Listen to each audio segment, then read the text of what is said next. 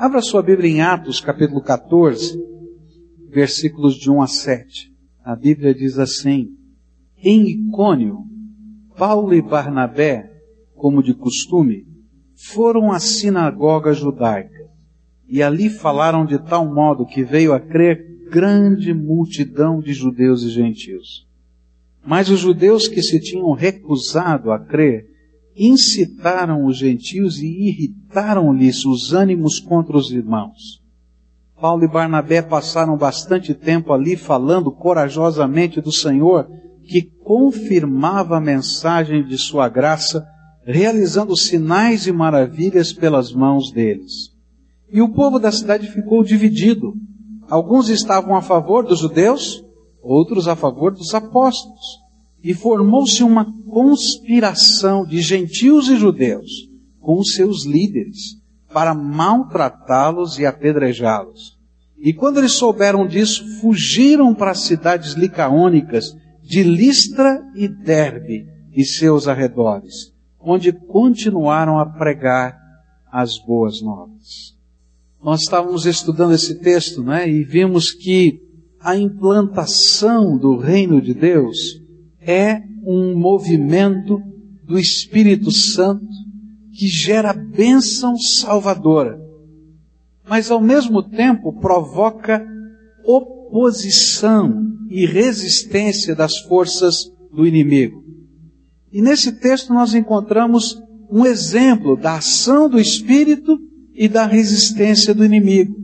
E nele nós podemos perceber os processos de ação e resistência na implantação do reino de Deus. E aprendemos que a Bíblia mesmo nos ensina que a fé vem pelo ouvir da palavra de Deus, que o Espírito de Deus age enquanto nós estamos meditando na palavra, estudando a palavra, ouvindo mensagens do Senhor, porque é desta maneira que Deus elegeu para que o nosso coração seja tocado. Mas ao mesmo tempo que o Espírito está trabalhando na nossa mente, no nosso coração, o inimigo também trabalha. E ele trabalha tentando cegar o nosso entendimento impedir-nos de compreender e de vivenciar a obra de Deus. E a pergunta que nós fizemos hoje pela manhã à Bíblia foi: como é que funciona essa dinâmica do agir do Espírito e do impedimento diante da palavra do Senhor. E meditamos hoje pela manhã em Marcos 4, onde Jesus, através da parábola do semeador, ele nos ensina que existem tipos diferentes de coração que tem a ver com momentos diferentes da nossa vida e como o inimigo trabalha nesses momentos. Ele vai falar do coração duro, daquele que é como terra batida, que já ouviu, já viu, já sentiu, já foi tocado pela graça de Deus inúmeras vezes, mas endurece o seu coração. E por causa da dureza do coração humano, não tem nada a ver com o diabo, é que a palavra não é germinada. E que o diabo faz com esse coração duro? Ele só arranca a semente, para que ela não fique por ali, porque senão é perigoso até no coração duro germinar. Depois vimos os outros tipos de solo e como cada um age, o coração humano, a mente humana, o jeito de ser da gente, a cultura, as coisas que o inimigo está trabalhando e vimos como esta dinâmica acontece a nível interior. Queria olhar para o nosso texto em Atos e ver outros movimentos de ação e de resistência. A palavra foi pregada, disse a Bíblia, e vários judeus e não judeus receberam a palavra, creram no Evangelho e começaram ali dentro da sinagoga mesmo a vivenciar algo novo da graça de Deus. Imediatamente começou a ação de resistência, porque sempre que a gente está implantando o reino de Deus, vai haver mover do espírito e resistência do inimigo. Olha só o que diz o verso 2.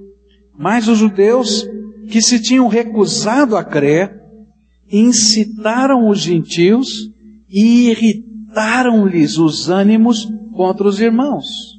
Segundo o processo de ação e resistência na implantação do reino, pode ser visto na oposição que os apóstolos sofreram. Muitas vezes nós imaginamos que crer e não crer no Evangelho está apenas no domínio da individualidade. Isso é uma coisa que é do meu coração e do seu coração, que não tem nada a ver com ninguém. E nós muitas vezes imaginamos isso. Ah, eu creio ou não creio, eu pertenço a essa organização ou não pertenço, eu, eu oro de joelho, eu oro de pé, isso tanto faz, isso é um problema meu, não tem nada a ver com ninguém. Eu escuto a voz do Espírito, respondo à voz do Espírito, e essa é uma coisa exclusivamente pessoal. Mas o que a Bíblia vai nos mostrar é que não é bem assim que funciona. Por quê? Porque a Bíblia nos ensina que o mundo, controlado pelos poderes das trevas, se coloca em oposição ao movimento do Espírito Santo dentro do nosso coração.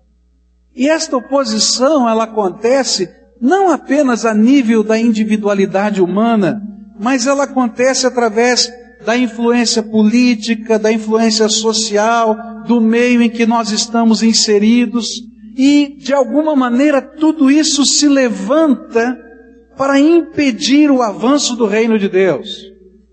Isso pode ser visto com mais detalhes, por exemplo, no versículo 5. A Bíblia diz assim: E formou-se uma conspiração de gentios e judeus com os seus líderes para maltratá-los e apedrejá-los. A Bíblia está dizendo que os líderes influentes dos judeus fizeram um lobby sobre os líderes políticos dos gentios para que de alguma maneira a proclamação do evangelho fosse impedida. Tinha muita gente se convertendo. E muitos adeptos estavam entre os judeus e entre os gentios. E o interessante é que houve uma aliança esquisita, estranha. Por quê?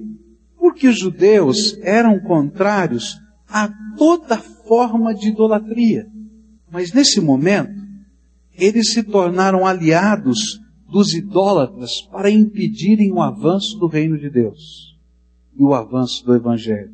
Esse exemplo nos mostra que a batalha espiritual tem nuances sociais, políticas e institucionais, onde os defensores da justiça e da fé muitas vezes se tornam instrumentos da opressão satânica e parte da resistência à nossa fé. Quando eu ensino sobre nova vida em Cristo, eu costumo dizer que há algumas batalhas que a gente enfrenta na jornada espiritual. A primeira batalha que a gente enfrenta é o nosso eu como uma sementinha que precisa ser molhada e precisa ficar inchada, entumecida, para que possa romper a sua própria casca e nascer o embrião. Da mesma maneira, nós, quando ouvimos a mensagem do Evangelho, a primeira batalha que nós temos para enfrentar somos nós mesmos. O nosso coração, a nossa casca, a nossa aparência, o nosso jeito de ser, nossa, os nossos valores entram em confronto com a palavra de Deus e nós ouvimos a voz do Espírito e a primeira batalha espiritual acontece dentro de nós e na nossa mente, a ponto da gente dizer, Jesus, tu vais ser o Senhor da minha vida. E aí a gente quebra a casca e deixa Deus agir apesar da gente. Mas há um segundo momento, é disso que Paulo está nos ensinando, que essa história está nos ensinando. Uma sementinha, quando a gente semeia, ela é colocada a mais ou menos 7 centímetros a 10 centímetros de profundidade no solo. Não é mais que isso. E o que acontece? Lá, debaixo da terra, ela recebe a água, ela entumece, quebra a casca, o embriãozinho nasce, sai, e ele tem agora uma dura tarefa. Sabe qual é a tarefa? Furar aquele solo sete centímetros, nove, dez, dependendo do tipo da semente. E é interessante que se você plantar uma semente mais profundo do que a capacidade dela furar o solo, ela não vai germinar. Na nossa vida, a mesma coisa acontece. Há um movimento de resistência que toma contornos sociais na minha vida. A gente ouve a palavra de Deus, a gente crê na palavra de Deus, a gente vive uma experiência pessoal com Jesus, algo tremendo do Senhor está acontecendo dentro da gente, e de repente começa a haver uma resistência. As pessoas começam a questionar a gente: o que é está acontecendo com você? Que negócio é esse aí de virar crente agora? Que negócio é esse de oração? Você já não foi na igreja semana passada? O que é que você está fazendo na igreja de novo? Não é verdade isso que eu estou falando? E algumas pessoas são até mais veementes. Olha, toma cuidado com o que você está fazendo. Eu me lembro de um senhor, uma vez que foi conversar comigo, teve uma experiência com Jesus muito interessante, descendente de russos. Papai tinha vindo da Rússia, um crente no Senhor, fugido da perseguição, chegou aqui no Brasil, começou a estudar a palavra, a pregar o evangelho, ligado à sua igreja, mas o seu filho cresceu e se afastou do evangelho, e quando o papai já estava muito, muito doente, já não conseguia falar, tinha sofrido um derrame, e ele sabia que ia morrer, e ele estava lá cuidando do papai, o filho estava cuidando do papai, e aquele papai gesticulava, apontava para uma estante e mostrava alguma coisa que ele queria que fosse pego na estante. E o Vasílio não entendia, papai, o que o senhor quer? O senhor quer água? O senhor quer comida? O senhor quer isso, aquilo? Mas até que ele se fez entender. E lá na estante ele pegou a Bíblia, a Bíblia do papai. Papai, o senhor quer a Bíblia? E ele entregou a Bíblia para o papai, papai abraçou a Bíblia no peito, lágrimas escorriam, e ele entregou para o Vasílio a Bíblia de presente. Papai de Vasílio morreu? Aquela Bíblia ficou guardada na estante. Mas ele agora tinha se aposentado. Sentado na sala, olhou para a estante e lembrou da Bíblia do papai. Pegou aquela Bíblia e começou a ler. E eu me lembro do dia que ele chegou no meu gabinete, chorava e dizia assim: Terminei de ler a, Bíblia do meu pai. Veja só, pastor, tem notas aqui, tem mensagens escritas aqui do lado. E na medida em que eu ia lendo essa Bíblia, eu podia lembrar das palavras do meu pai. Eu recebi Jesus como Senhor e Salvador da minha vida lendo esta Bíblia. Eu vim aqui para orar com o Senhor. Para o Senhor me explicar quais são os próximos passos. Eu feliz orei com ele. Aquele irmão foi batizado, se tornou membro da igreja. Mas um dia ele chegou chorando dentro da, do gabinete lá da igreja. E ele disse, pastor, estou vivendo uma batalha. Porque a minha esposa diz que não casou comigo crente. E depois de quase 40 anos de vida conjugal. Ela diz que não quer permanecer comigo crente. Para tomar uma decisão. Se eu vou ficar com a minha fé ou com a minha família. Eu fiquei pensando quantas vezes coisas assim acontecem.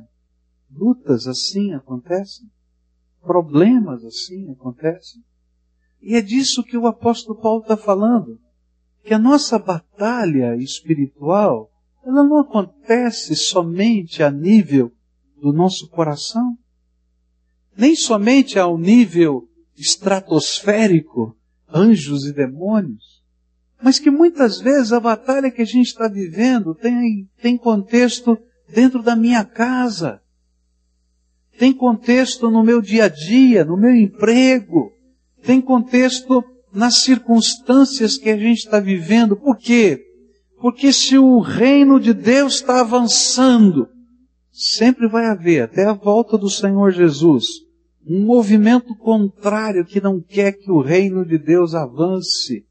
E que as forças do maligno, elas tomam contornos sociais, contornos tremendamente concretos, que têm a ver com a vida. No caso de Paulo, os judeus começaram a fazer oposição e começaram a fazer uma crítica. Olha, toma cuidado, tem um povo aí chegando, trazendo uma seita religiosa que não é nem judaísmo, que não é nem paganismo, mas é uma peste para judeu e pagão. A gente tem que impedir. E aí começaram os movimentos internos de impedimento, a ponto desses movimentos se tornarem uma conspiração que tinha como intenção a morte dos apóstolos. O que eu estou falando não está fora do contexto das coisas que têm acontecido na história. Por exemplo, instituições que deveriam proteger a justiça e a fé ao longo da história se tornaram instituições na mão do diabo. Quem não pode, olhando um livro da história, e falo isso com muito respeito, mas se você pegar um livro da história, você vai ver isso. Quem não pode identificar na chamada Santa Inquisição da Igreja Católica Romana um movimento de repressão incrível? Não é verdade o que eu estou falando? Eu estive lá no Peru, e onde existia na América Latina um dos tribunais da chamada Santa Inquisição para toda a América Latina. E eu fui lá visitar o museu do Tribunal da Santa Inquisição. E aí a gente começava a ver os caprichos da tortura. Estão lá, para qualquer livro de história mostrar. Onde pessoas eram obrigadas a negar a sua crença ou a sua fé, simplesmente porque criam um pouquinho diferentes. Sabe como, meus queridos? Com um garrote colocado ao pescoço e alguém com um torniquete apertando e apertando até morrer ou com algumas máquinas daquele tempo que esticavam os membros até desconjuntá-los. Eu não estou falando de uma coisa que está no meu imaginário. Estão nos livros de história, estão nos museus. Eu não creio que meu Deus tenha um método desse para promover a conversão de quem quer que seja. Eu creio num Deus que ministra graça salvadora, bênção, e tem que gerar mudança na nossa vida, mas a arma do Senhor para me convencer tem sido sempre o seu grande amor que me constrange. A história tem um outro fato interessante, interessante não, triste. A história fala de uma noite, a noite chamada de São Bartolomeu, no dia 24 de agosto de 1572, onde um grupo protestante chamado Huguenote, na França, recebeu permissão da rainha mãe, ou melhor, o povo recebeu permissão da rainha mãe para naquela madrugada encontrar e matar qualquer um que fosse chamado protestante. E somente na noite do dia 24 de agosto de 1572, foi morto, foram mortos em Paris mais de 20 mil huguenotes. E ao longo daquelas semanas, mais 70 mil em toda a França. Quando você lê o livro do Apocalipse, você vai encontrar exatamente esse confronto. O livro do Apocalipse fala da vitória do Senhor Jesus, da vitória eterna, da implantação final do reino. Mas ele vai dizer que essa implantação do reino ela vai sempre encontrar resistência. Uma resistência primeiro no coração e depois resistência que tem contornos sociais, econômicos, políticos, pressões. Talvez você seja uma daquelas pessoas que, graças a Deus, não tem que enfrentar a morte, nem um tribunal, mas que talvez esteja enfrentando grandes pressões na sua vida. E eu quero dizer para você, estas pressões fazem parte da implantação do reino de Deus. Primeiro no teu coração. Mas eu quero dizer uma outra coisa para você. Permaneça firme no Senhor. Porque Deus está colocando você como homem ou como uma mulher de paz no contexto em que você está inserido. E hoje, as pessoas que não conseguem compreender o que Deus está fazendo na tua vida, serão aquelas que serão abençoadas pela paz e pela bênção que Deus vai colocar através de você dentro da sua casa. A palavra de Deus diz que Paulo e Barnabé não entraram num movimento político contrário, nem fizeram uma força armada de resistência, que, que Deus fez para que eles pudessem enfrentar a batalha que tinha contornos sociais. E aí então você vai ler no versículo 3.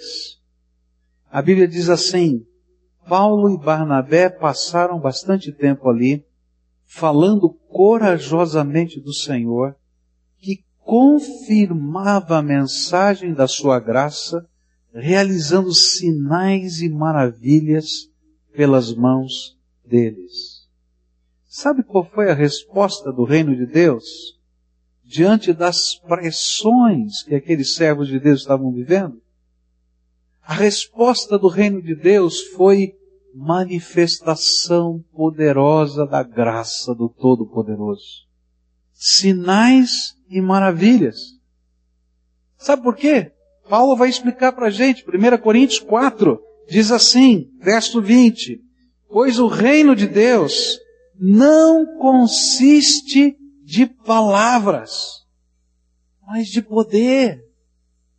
Nós não somos adeptos apenas de uma doutrina, não estamos pregando uma filosofia, nós estamos experimentando Deus vivo, o Cristo que ressuscitou dentre os mortos, é aquele que habita no nosso coração, é a sua graça e a sua misericórdia que estão fluindo através da nossa vida. Então, a nossa defesa não são as armas, não são as instituições políticas, é a graça de Deus e o poder de Jesus se manifestando em nossas vidas e na vida das pessoas a quem Deus coloca diante de nós. Olha só o que a Bíblia diz ainda. Diz Romanos capítulo 1, verso 16. Não me envergonho do Evangelho, porque é o poder de Deus para a salvação de todo aquele que crê Primeiro do judeu e depois do grego. O Evangelho é poder de Deus para todo aquele que crê. E sabe o que começou a acontecer? Aqueles homens que ouviram a pregação e creram e que foram expulsos da sinagoga e que as pessoas queriam expulsá-los das suas cidades, começaram a orar e começaram a experimentar a presença de Jesus. E coisas tremendas de Deus começaram a acontecer.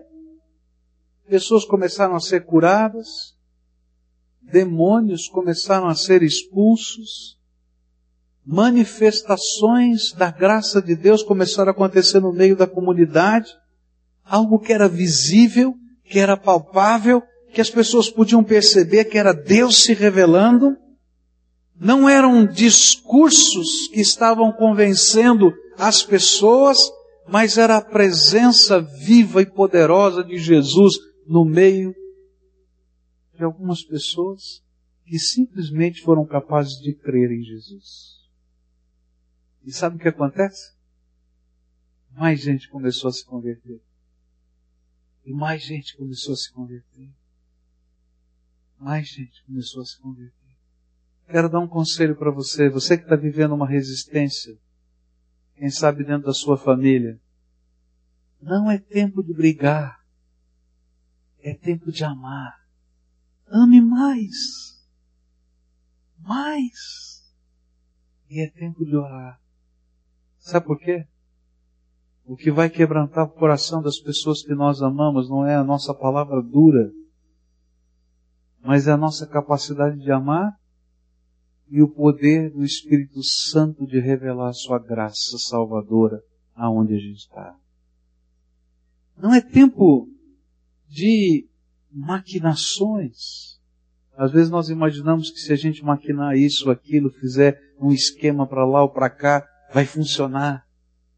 Não, é tempo de deixar o Espírito de Deus fazer uma obra que não é humana é manifestação da graça.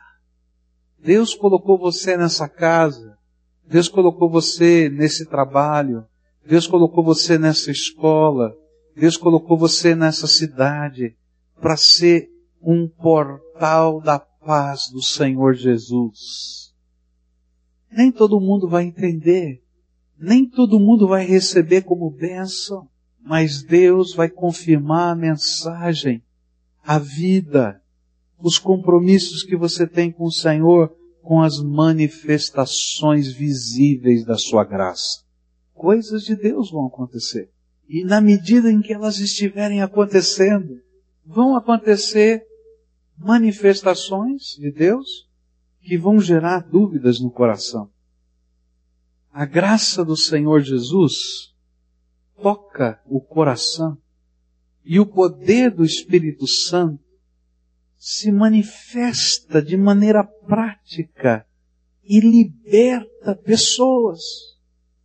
Uma das coisas tremendas que eu tenho no meu coração, como pregador do Evangelho, é que Deus não me chamou para ser promotor de uma filosofia.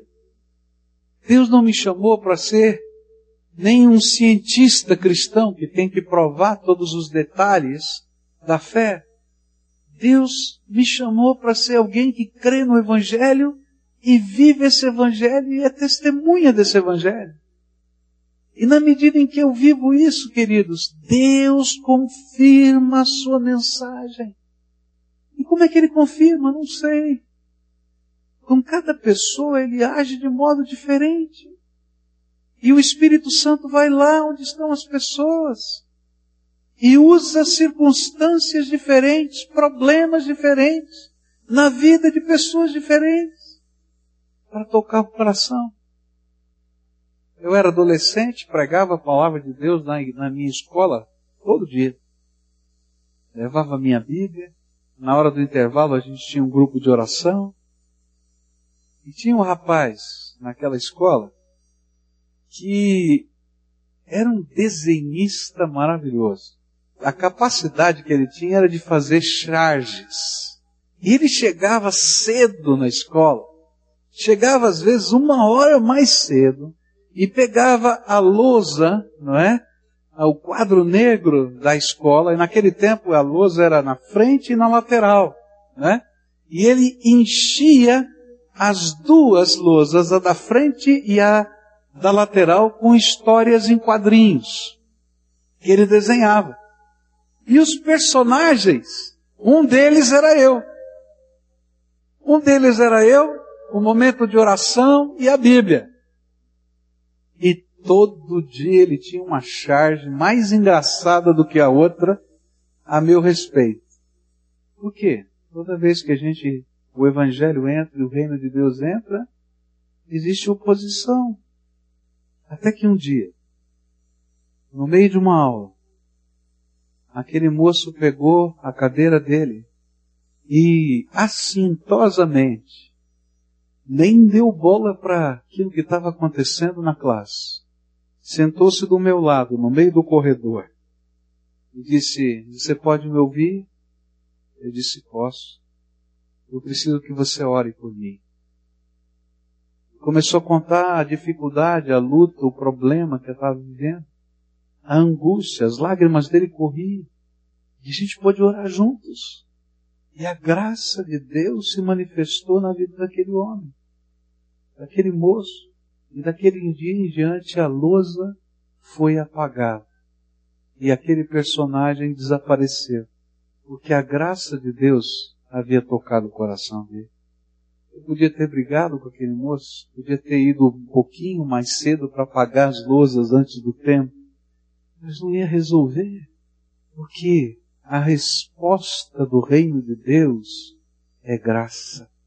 A resposta do reino de Deus é poder do Espírito Santo. A resposta do reino de Deus é Jesus agindo.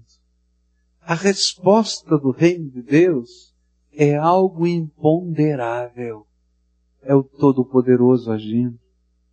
Então, se você está vivendo um momento desse de pressão na tua vida, Lembra? A resposta que vai vir não é humana. A resposta que vai vir não é um estratagema político ou familiar. A resposta é o Deus vivo entrando, tocando, abençoando, movendo corações. A Bíblia vai dizer que, no meio desse contexto, o resultado não foi tudo maravilhoso.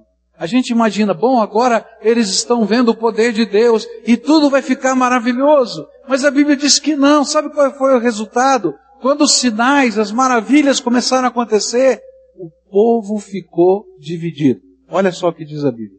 Verso 4. O povo da cidade, agora não é mais da sinagoga, é a cidade toda, ficou dividido. Alguns estavam a favor dos judeus, outros a favor dos apóstolos. Dois grupos. Os simpáticos aos movimentos ou ao movimento do Espírito Santo, contra os que passaram a odiar o que não podiam explicar. Que coisa interessante como nós somos. Quantas vezes nós rejeitamos e odiamos o que nós não podemos explicar? E se você pode explicar tudo que acontece na tua vida espiritual, então quero dizer que Deus não está nesse negócio. Porque quando Deus começa a agir, a gente não tem explicação. Porque o imponderável de Deus está acontecendo com a gente. Agora, sabe por que isso acontece? Porque a dureza do coração é capaz de negar os fatos incontestáveis da graça. Um dos exemplos disso na Bíblia são os fariseus. Os fariseus andavam com Jesus. Não andavam com Jesus porque eles queriam Jesus. Eles andavam com Jesus para achar os melhores argumentos contra a pregação de Jesus. E sabe, toda vez que eles podiam negar um milagre e dizer, não, isso não é milagre, isso é um truque. Isso não é um milagre. Isso aqui é uma ilusão coletiva. Isso aqui não é um milagre, é uma histeria de massa. Eles tentavam. E sabe, quando eles não conseguiam negar o milagre, porque o milagre era tão surpreendente que não tinha outra palavra para ele a não ser milagre, sabe o que eles faziam? Eles diziam, tudo bem, foi milagre, mas não veio de Deus. Isso aqui é operação de Beuzebu, do diabo. Está no Evangelho isso. E aí um dia Jesus olhou para eles e disse assim, todo pecado pode ser perdoado na terra.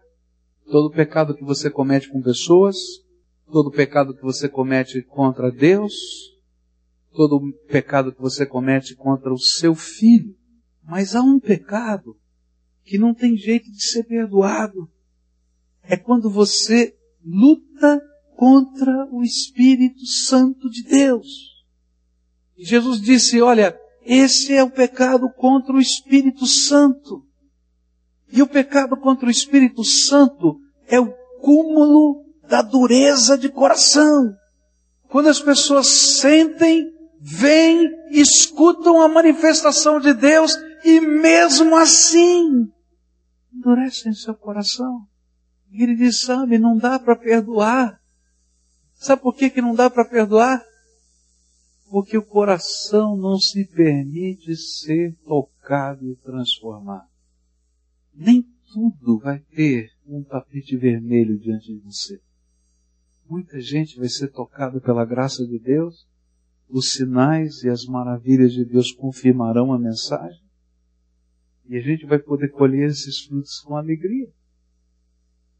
Mas tem algumas pessoas que chegam ao cúmulo, meus irmãos, de negar o que Deus está fazendo nas suas próprias vidas. E é por isso que a Bíblia diz que, apesar de tudo que Deus estava fazendo, havia divisão na cidade. Não espere que todo mundo venha um dia aplaudir você pela sua fé. Mas não perca a esperança de continuar manifestando a alegria e o prazer da graça de Deus na tua vida. Porque você não sabe quem são aqueles que estão pecando contra o Espírito. A única pessoa que conhece isso é o Deus Todo-Poderoso. Por isso, até os mais duros e resistentes foram quebrantados. E Paulo podia entender muito bem isso. Porque a história da vida de Paulo era essa. Ele saiu da cidade de Jerusalém com as cartas na mão para matar os cristãos que estavam em Damasco. Ele entendia muito bem isso. Ele já fez parte desse movimento. Mas no meio da viagem, esse homem que aparentemente lutava contra o espírito, tem um encontro com Jesus no meio do caminho. E Jesus lhe aparece numa visão. Uma visão tão grande, tão forte, que a luz de Jesus cega os seus olhos. O brilho de Jesus impede que ele enxergue. Jesus lhe diz, Saulo, Saulo, por que que você me persegue? E ele olha e diz, quem é que está falando comigo? A quem é que eu estou perseguindo? E essa visão diz para ele, eu sou Jesus Cristo, a quem tu persegues. E continua a palavra do Senhor. Dura coisa para ti escoiciar os aguilhões, chutar o pontão de ferro, pois que você está se machucando. E naquela hora, aquele homem cai no chão, e aquele homem orgulhoso, por causa daquela cegueira temporária, tem que ser guiado pelos outros. E ele tem que parar para pensar e dizer: o que está acontecendo na minha vida? É tão complicado que todos os outros cristãos diziam: não confio nesse homem. Esse homem está enrolando a gente. O Senhor Jesus manda Ananias ir lá orar por ele para que ele seja curado da sua cegueira. Ele diz: Senhor, tu conhece homem? Era bom que o senhor levasse ele embora logo. Esse negócio de curar, não. Vamos resolver logo, porque é uma peste. E o Senhor diz para ele: Não, eu tenho uma obra muito grande. Por isso eu quero dizer para você, você está no meio da batalha, não desanima. Vai haver divisão, alguns vão concordar, outros não vão concordar. Alguns vão parecer que estão lutando só contra o Espírito Santo de Deus, de fato talvez estejam, mas você não sabe o final da história. Só Jesus sabe. Continua semeando amor e deixa os sinais e as maravilhas de Deus se manifestarem, para que a gente possa ver o fruto de um trabalho que não é nosso, que é do poder do Espírito Santo na vida das pessoas. E esse texto termina dizendo que aqueles homens se reúnem e dizem: Não aguentamos a pregação do Evangelho. É interessante como esse fato se repete na história. Não aguentamos a pregação do Evangelho. O jeito que a gente tem é matar esses dois. Vamos matar Paulo e Barnabé. Vamos criar uma situação legal para que eles possam ser apedrejados em público, como bandidos. E aí a gente vê outra vez a graça de Deus. Se você vê o livro de Atos dos Apóstolos, você vai ver que esse fato vai se repetir N vezes. De alguma maneira misteriosa, Paulo e Barnabé e toda a igreja ficam sabendo do que está por trás. De uma maneira misteriosa, Deus intervém e diz: façam uma retirada estratégica. E Paulo e Barnabé vão embora. Mas a igreja de Jesus nunca mais sai daquela cidade. E aqueles crentes que estão lá continuam a pregar o Evangelho. E alguns meses depois, Paulo e Barnabé vão voltar por essa mesma cidade porque aquela pregação e porque aquela verdade não pode ser detida. Quando a gente imagina que pode deter o Evangelho segurando pessoas, é uma ilusão, porque o reino de Deus não é feito de pessoas, não é feito de instituições, mas é o santo movimento do Espírito Santo. ninguém pode segurar o reino de Deus. E aí Paulo e Barnabé vão para a próxima cidade. E na próxima cidade plantam mais uma igreja e vão para outra cidade e plantam outra igreja. E quando eles voltam, aquele povo está lá, vivendo o mesmo poder, a mesma graça, e mais judeus, e mais gentios, e mais gente se convertendo.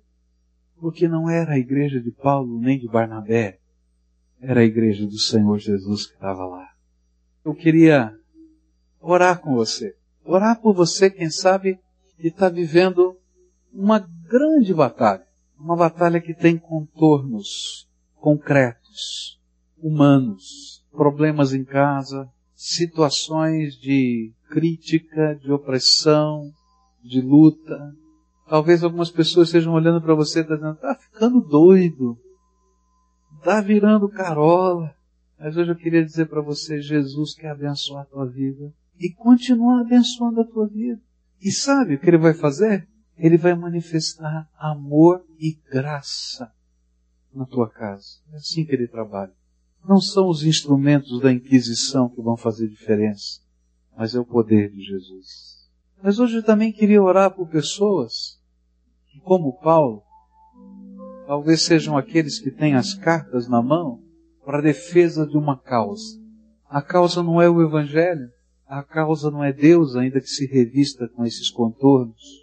A causa não foi semeada por Jesus.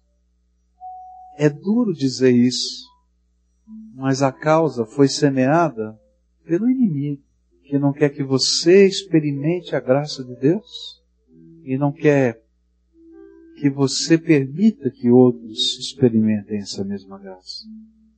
E hoje o Espírito Santo está dizendo para você, e talvez como ele fez lá no caminho de Damasco com Paulo, dizendo o teu nome, Paulo, José, Antônio, Nicolau, sei lá o teu nome. Para de lutar contra o meu Espírito Santo. Eu tenho visitado a tua vida, tenho visitado a tua casa, tenho visitado a tua família. Você pode ver as manifestações da minha graça. Não para com isso. E deixa eu mudar a tua vida. Às vezes é difícil para a gente reconhecer que Jesus está falando com a gente. Porque quem é duro somos nós. Hoje eu queria orar por você. E na verdade, eu vou começar esse momento de oração com você que tem lutado contra o Espírito de Deus. Você que tem vivido uma batalha aqui dentro da alma. Você e Deus. Para deixar Jesus ser o Senhor da tua vida, o Salvador da tua vida. Para entregar o controle na mão daquele que tem todo o poder do céu e na terra. Pai querido, põe a tua mão de graça agora. Há pessoas que estão dizendo: Não quero mais lutar contra o Senhor. Eu não sei, Pai, no que, como, de que maneira estavam lutando. Mas uma coisa eu sei: Tu és poderoso para entrar e transformar. E eu te peço, vem Jesus, vem Jesus e entra, e transforma, e abençoa, e que estas vidas sejam, Senhor, o alvo da tua graça, e que nelas o poder de Deus se revele. Senhor, que toda a algema que Satanás coloca, que toda maneira de aprisionamento espiritual, emocional, físico, que o Senhor agora quebre em nome de Jesus e que haja liberdade a tua palavra nos diz: Conhecereis a verdade, e a verdade vos libertará. Tu és a verdade, Jesus. Eles querem te conhecer mais profundamente. Por isso entra e quebra, Senhor, toda forma de aprisionamento. E, Senhor, através deles, consolida a harmonia a paz, o amor, a unidade da casa, da família. Põe a tua mão de poder, Senhor. Põe a tua mão de poder. E aquilo que parece impossível, faz. Porque o Senhor é o Deus dos impossíveis. Tu sabes a dor, o sofrimento, a angústia, a batalha. Eu não sei as dimensões que essa batalha tem, mas tu conheces detalhes. E eu quero te pedir, abençoa essas vidas agora. Coloca amor, amor, amor. Coloca, Senhor, uma visão do teu reino que vai além da nossa natureza. Coloca, Senhor, os sinais, os prodígios, os milagres fluindo através dessas vidas. Que o Senhor esteja com eles e que a renovação do amor e a renovação da graça se manifesta em alegria, em prazer e em certeza de que o Senhor está no controle de todas as coisas. Põe a tua paz e abençoa. É aquilo que eu oro em nome de Jesus. Amém e amém.